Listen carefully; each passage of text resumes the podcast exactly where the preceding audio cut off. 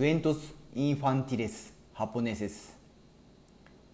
Se llama 魔法の太鼓 Comenzamos.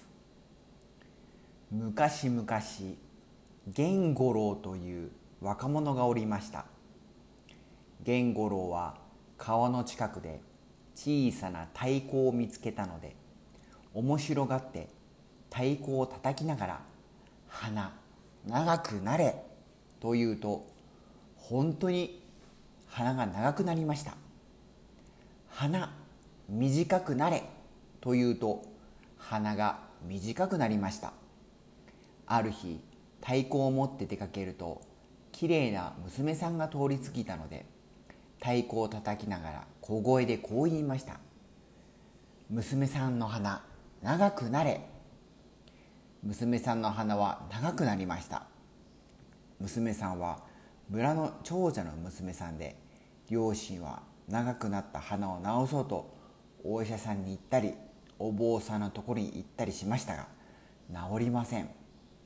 そこで娘の不幸を嘆いた両親は村のあちこちにこんな立て札をあげました。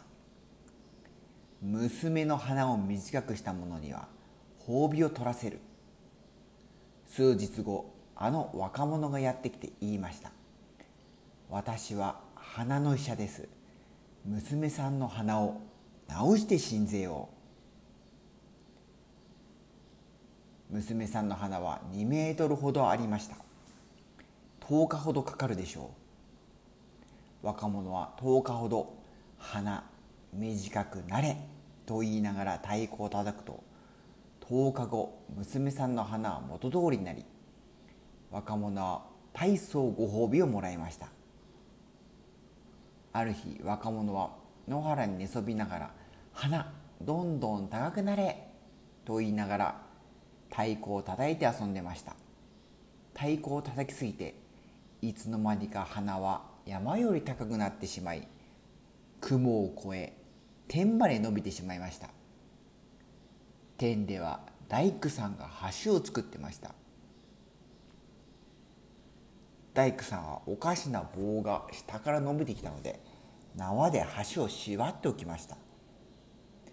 若者は太鼓を叩きに飽きたので鼻どんどん短くなれ。そう言うと鼻は短くなり始めましたが鼻は橋に縛られているので体の方がどんどん上がっていきとうとう天の端のところまで来てしまいました。しまった。と思った時雷様が通りすがりの若者を助けてくれました。ちょうど今雷の季節じゃ。忙しいのでちょっと手伝ってくれ。と神様に頼まれ若者は数週間の間神様の水まきや雷作りを手伝いました。そんな時若者は誤って雲から足を踏み外し天から地面にものすごい速さで急降下し琵琶湖に落ちてしまいました。今でも琵琶湖に行くと源五郎という大きな鯉にお目にかかることができますよ。おしまい。